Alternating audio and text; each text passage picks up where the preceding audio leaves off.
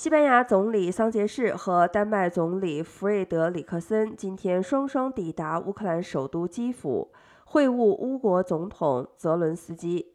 截至目前，西班牙共收容十三万四千名乌克兰人，其中六万四千人获得临时保护，包含住宿和工作许可。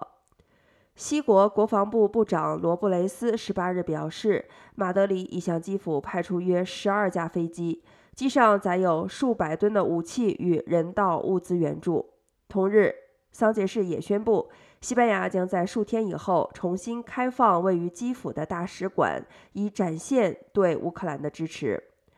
二月二十四日，俄军入侵乌国的隔日，该使馆即因安全考量暂停运营至今。